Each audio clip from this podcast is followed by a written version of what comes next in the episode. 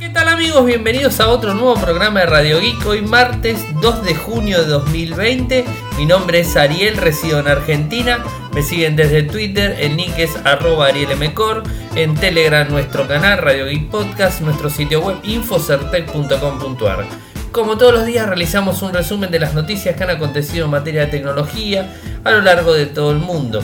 Y bueno, hoy les tengo que comentar que publiqué un video, o sea, porque en definitiva no es una nota, sino que es un video con algunas palabras este, aclarando un poco la postura nuestra desde Infocertec en el caso de Anonymous y lo que sería el mensaje a la OMS, a la Organización Mundial de la Salud. Es bastante fuerte el mensaje, está publicado en video, está subido a nuestro canal de YouTube, youtube.com barra Infocertec, de paso, ya saben que ahí está subido también el podcast. Eh, y bueno, este es bastante fuerte.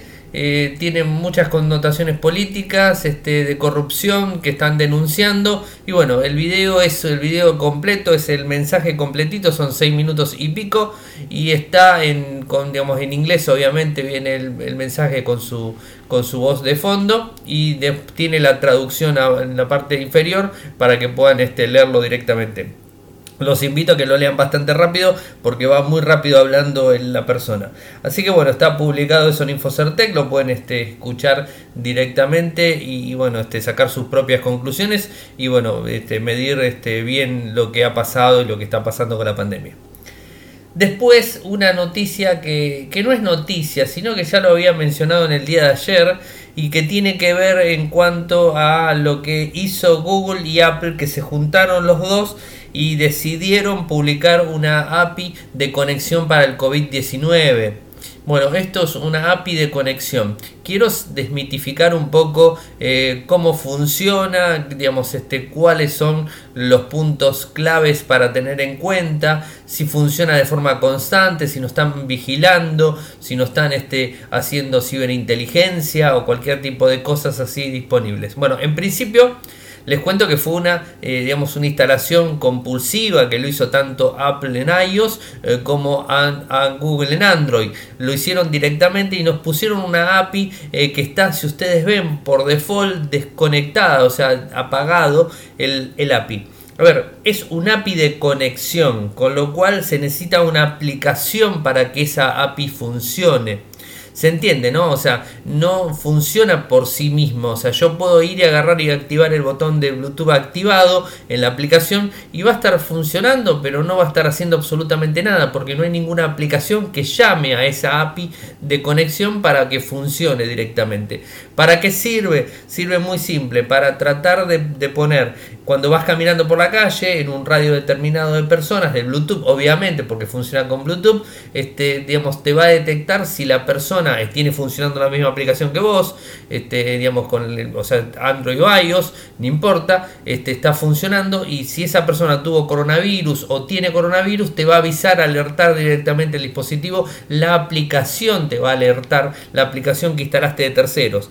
¿Y quiénes son los terceros en este caso? Son los, digamos, depende de los ministerios de salud de cada país, digamos, del gobierno de cada país en donde van a instalar aplicaciones y que están funcionando. Yo sé, por ejemplo, que España está trabajando en una, en una conexión para la aplicación para el COVID-19 y que va a funcionar dentro de muy poco y les va digamos, a dar la posibilidad de utilizar esta API de conexión. Pero no en todas partes del mundo, acá en Argentina por lo menos este, la aplicación Cuidar no tiene esa opción, este, es una cosa muy nueva que sacó Google hace poquitito, lo puso de forma compulsiva hace 10 días, menos de 10 días está instalado en todos los dispositivos, se instaló directamente. Eh, eso quiero decir este, en principio que no está tomando nuestros datos, o sea, no toma nuestros datos. Los datos supuestamente que va a tomar esa, esa API de conexión son anonimizados, o sea, con lo cual son anónimos completamente, no tendría que decir nuestro ID, o sea, funciona con el ID de Bluetooth y el ID de Bluetooth del otro lado. Es, digamos, es una interacción entre dos dispositivos. Y además, una cosa importantísima a tener en cuenta, es apago Bluetooth y ya no funciona más. O sea, esto es, es así, o sea, y por default no está funcionando. Eso por un lado. Están diciendo también, corriendo bulos ahí por internet, diciendo que Google y tanto Google como Apple nos están este, eh, tomando nuestra privacidad, nos están espiando. Y eso es mentira porque en definitiva es una aplicación que viene por default desactivada y digamos, no es una aplicación, es un API de conexión. O sea, no es una aplicación, eso hay que entenderlo muy bien y que está desactivada completamente. Así que bueno, eso quería comentarlo en el día de hoy porque se está moviendo muchísimo la información en relación a esto, a la aplicación entre comillas del COVID, que no es una aplicación de vuelta, sino que es una conexión que se hace a una posible aplicación. Puede ser la aplicación del gobierno de turno, puede ser la aplicación del gobierno de turno, puede ser una aplicación convencional que haya desarrollado un tercero para tratar de hacer uso de eso. Hasta el momento no hay aplicaciones que estén funcionando con esa opción. O sea, no hay aplicaciones en el mundo que estén funcionando con esa opción. Así que bueno, este, no tenemos por qué preocuparnos. Y como siempre digo, a nadie tampoco lo obligan, excepto en algunos países como acá en Argentina que nos están obligando en la provincia de Buenos Aires a utilizar la aplicación Cuidar, algo que totalmente eh, digamos, estoy en contra de la, digamos, la utilización de la aplicación, pero bueno, por otros motivos de privacidad y un montón de cuestiones, pero más allá de todo eso, nadie les obliga en ninguna parte del mundo, excepto acá, este, utilizar una aplicación de esa manera. Pero bueno, o sea, este es una, una, forma de cuidarnos lo que quiera hacer Google y, digamos este Apple, siempre y cuando nosotros querramos usarla. Si no lo usamos, no hay ningún problema porque no es ninguna imposición que están haciendo. Así que bueno, quería contarlo digamos, este, refrescar el concepto porque me pareció este, interesante mencionarlo, porque en todos lados están hablando de la misma y me parece que hay mucha desinformación al respecto. Así que bueno, tenía que aclararlo de alguna manera para los que escuchan Radio I. Así que bueno, esa era un poco la idea. Eh, Facebook va a facilitar que borremos o archivemos de forma masiva nuestras publicaciones. A ver, ¿qué pasa? Puede suceder que tengamos este, publicaciones antiguas hace, no sé, un par de años en donde tuvimos una relación determinada y la queremos borrar, queremos borrar esas, queremos borrar esas publicaciones y no queremos ir de a uno, borrar de a uno, borrar de a uno, borrar de a uno, borrar, sino borrar de forma compulsiva. Por ejemplo, eh, cuando agarramos y decimos, bueno, borra el usuario tanto, o sea, cuando mencioné a la persona tanto, borrame todo lo que diga de la persona tanto, o archivámelo lo que diga de la persona tanto. O borrame de tal fecha a tal fecha o borrame de tal evento. Bueno, esto es un poco la opción que está imponiendo la gente de, eh, Facebook en la aplicación del teléfono en sí, en principio, y después va a estar disponible en la página web. Esto es una nueva opción que permite borrar, o sea, elimina y lo manda a la papelera. La papelera reciclaje, digamos, a los Windows, digamos, este, tiene hasta 30 días para guardar la publicación. Si nos arrepentimos podemos restaurarla y si no directamente dejarla ahí y digamos que se borra los 30 días de forma automática y si no podemos archivar. Archivar significa que se elimine del perfil para todos nuestros visitantes, pero no para nosotros. Es decir, va a seguir activo para nosotros, pero no va a estar activo para las personas que nos visiten, que sean amigos. Eso es un poco la función de archivar. Así que bueno, esto es una nueva eh, administración de actividad, que está llamado así, administrar actividad, es como se llama ahora directamente, archivar y borrar, es la opción que les dije. Y digamos, les voy a poner el enlace aboutfacebook.com, donde está toda la información perteneciente a este tema. ¿Qué pasa con Donald Trump? Bueno, noticia nuevamente Donald Trump. Bueno, ¿se acuerdan que él este, publicó una orden de la sección 230 de la ley federal conocida como la ley de decencia de las comunicaciones, la CDA? La cual eh, exenta a las plataformas digitales de responsabilidad legal por el contenido publicado por los usuarios, entre otras de las cosas. Es decir, una forma de censurar a las em, empresas como Facebook, como Twitter. Bueno, esto generó un revuelo, está generando un revuelo muy grande, ahora les voy a comentar un par de cosas más, está generando un revuelo muy grande y lo que ha sucedido en el día de hoy, o sea, 2 de junio, el Centro de Democracia y Tecnología, la CDT, eh, que cuenta con el apoyo de Facebook, Google y Twitter, le inició una demanda, o sea, que afirma la orden ejecutiva de Trump quebranta la primera documentación de la Constitución de los Estados Unidos que protege la libertad de expresión. Eh, ¿Qué es lo que dicen en el Washington Post esta gente? El presidente dejó en claro su intención de utilizar amenazas de represalias y controles futuros para intimidar a los intermediarios, para cambiar cómo moderar el contenido. Lo dijo Alexandra Gibbons, directora del CDT. Además, suma. Esto es en esencia garantiza que los peligros de la supresión de controladores y la desinformación crezcan de forma desenfrenada en un año de elecciones. O sea, lo que está tratando de dar a entender es que Trump quiere utilizar, a ver, esto es lo que yo entiendo en base a los comentarios, ¿no? O sea, lo que quizás ustedes entiendan otra cosa, bueno, este, cada uno eh, tiene su propia apreciación de la situación.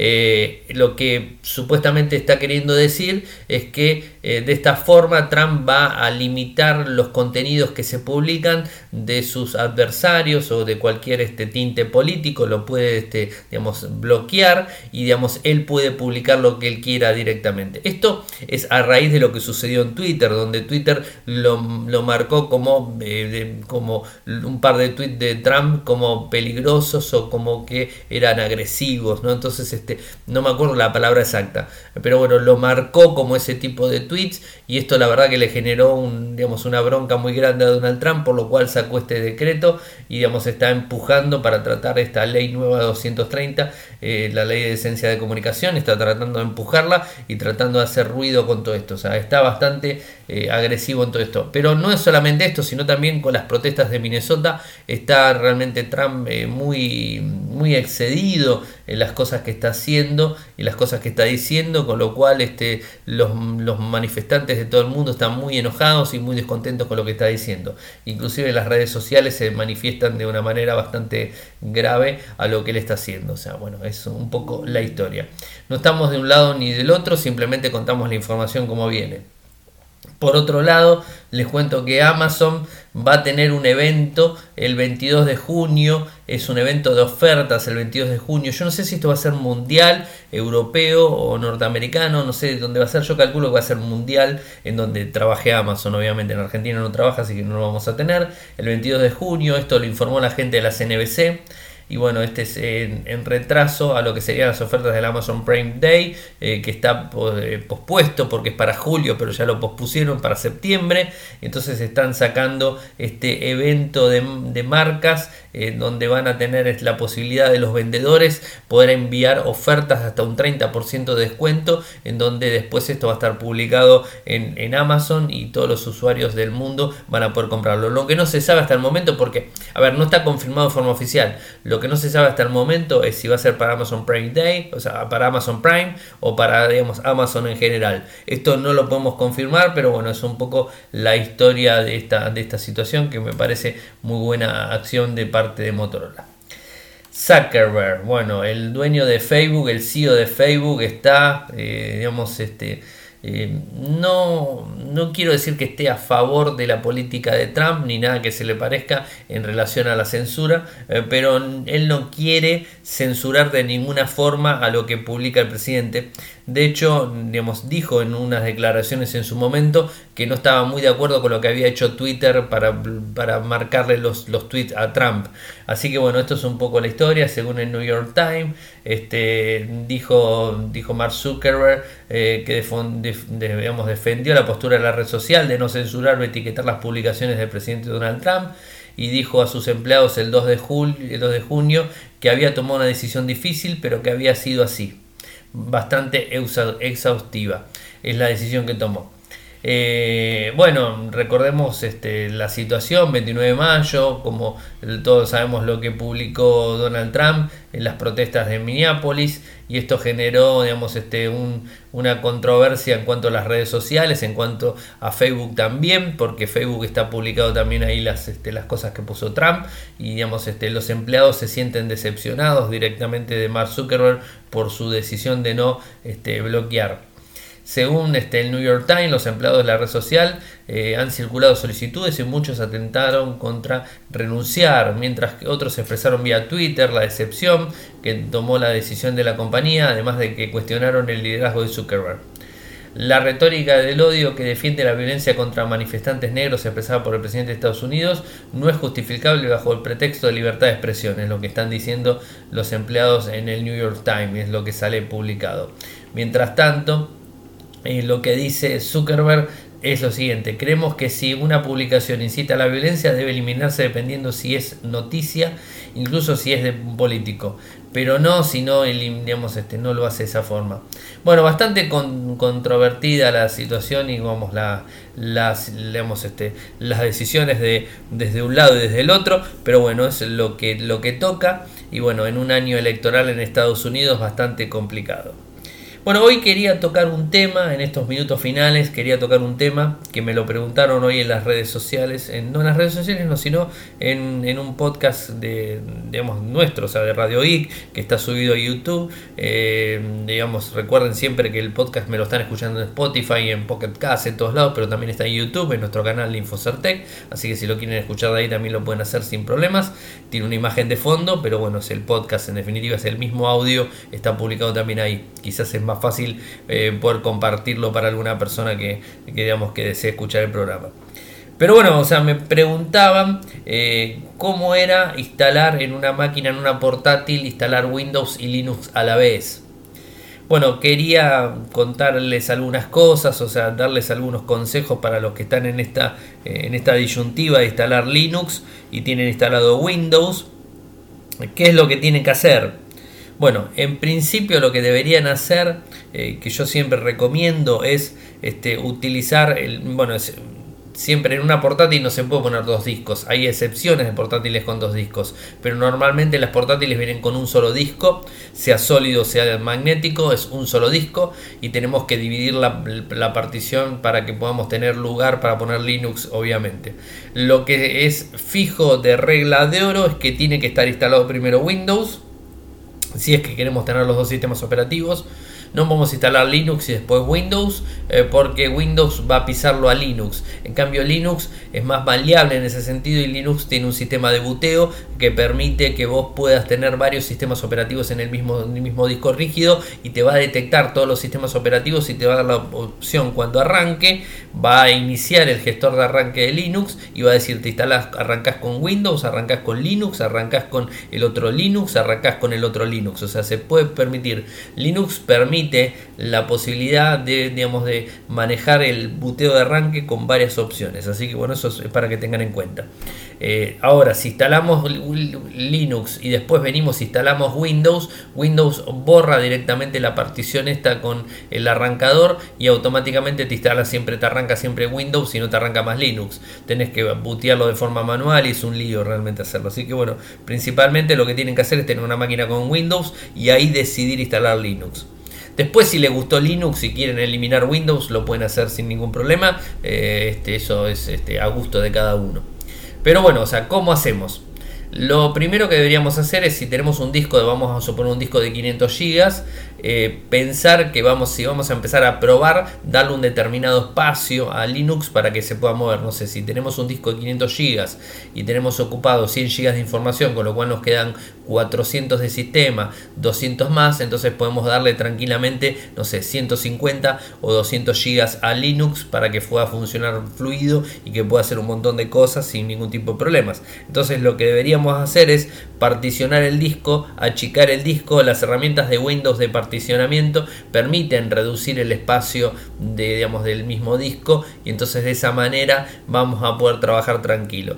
Eso es una de las opciones que tenemos, es digamos, particionar el disco antes de tiempo dejando un espacio libre para utilizar Linux. Eso es un poco lo que yo siempre recomiendo.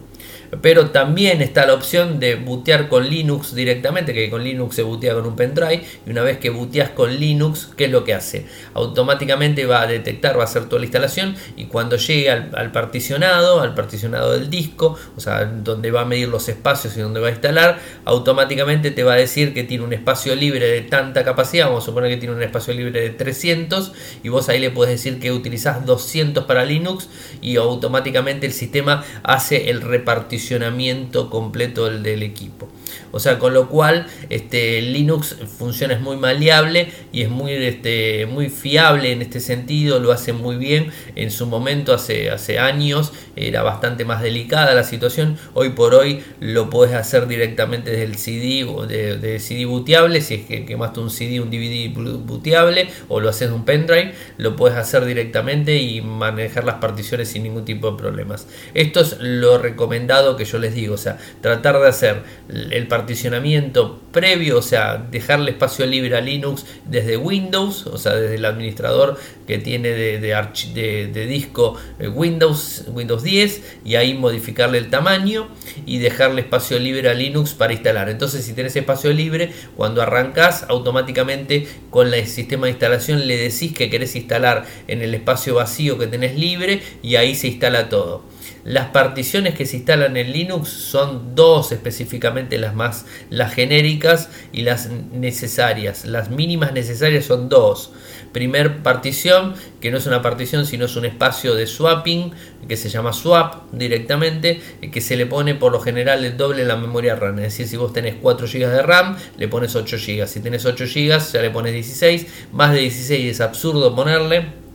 Así que con 16 GB como máximo en swapping está más que bien este, para funcionar. O sea, el swap, la, memoria de intercambio, este es lo que se conoce en Windows como memoria de intercambio. En Linux se llama swap. Bueno, este lo pones en el doble de tu memoria RAM y ahí lo dejas. Y después el otro, el otro espacio libre que te queda es donde vas a instalar el, sistema operativo que se llama raíz, que es la barra invertida. Y bueno, ahí vas a instalar el sistema operativo completo, donde va a estar de ahí dependiendo todo el sistema. No, eh, no es conveniente no instalar swap, es este, lo ideal, y si no de forma automática el sistema te lo va a configurar, este, por lo general lo configura directo es un poco, quería pegar un pantallazo general. Bueno, obviamente después que instalas la partición vas a avanzar más adelante y te va a decir este, que pongas el usuario, vas a avanzar y este, después directamente la configuración, la instalación y va a terminar el sistema operativo. Cuando inicie la máquina te va, a arrancar con, un, este, con una pantalla gráfica de Linux y ahí te va a decir qué sistema operativo quieres iniciar. Por default va a querer iniciar con Linux, obvio este, pero podés seleccionar Windows sin ningún tipo de problemas. En otro momento les explico cómo cambiar este, desde Windows a Linux, este, desde el sistema de gestor de arranque de Grab, que es el sistema, bueno, les enseño cómo modificarlo. Pero mientras tanto, les, les explico un poco cómo sería esto. O sea, es 100% fiable tener los dos sistemas operativos en un mismo disco. Puedes iniciar con uno, iniciar con el otro. Recuerden que Linux va a ver a Windows, Windows no va a ver a Linux, eh, por lo menos hasta este momento.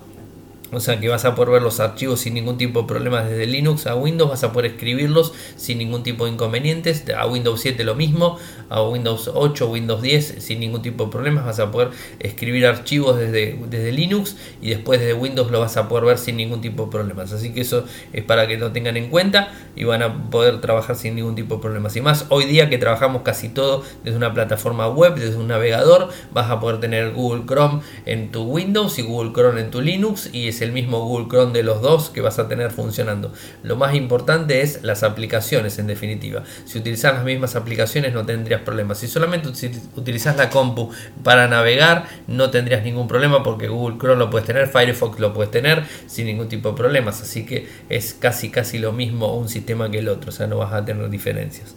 Pero bueno, quería explicarles un poco todo esto quería contarles por, bueno, por este comentario que me hicieron, eh, digamos, explicarlo, es muy fácil, las distribuciones se bajan de cada sitio web, les recomiendo que estén en Ubuntu o Linux Mint, linuxmint.com o ubuntu.com, entren a cualquiera de los dos, se bajan la imagen, la última imagen de la distribución, se la bajan, la queman en un, en un pendrive o en un DVD y ahí directamente hacen la instalación sin problemas. Bueno, cualquier cosa me consultan, obviamente. Estoy este, atento a cualquier comentario que me quieran hacer o consulta sin ningún tipo de problemas. Bueno, hemos llegado al final del programa del día de hoy. Espero que les haya gustado y les haya servido esto último de Linux y Windows. Saben que si nos quieren apoyar lo pueden hacer desde Patreon, www.patreon.com barra de un dólar en adelante. Este, si nos quieren seguir lo hacen desde Twitter. En Twitter es eh, arroba arielmcor, en Instagram es arroba arielmcor, en Telegram nuestro canal Radio Geek Podcast, nuestro sitio web infocerter.com.ar. Muchas gracias por escucharme y será hasta mañana. Chau. Toyoko ofrece cursos de programación y servicios de desarrollo de software a medida. Para más información ingresar a toyoko.io. Podés editar tu libro digital en Infocertec. Encontrá más información enviando un correo electrónico a info.infocertec.com.ar. Para auspiciar en Radio Geek Podcast, pueden enviar un correo electrónico a la cuenta info.infocertec.com.ar.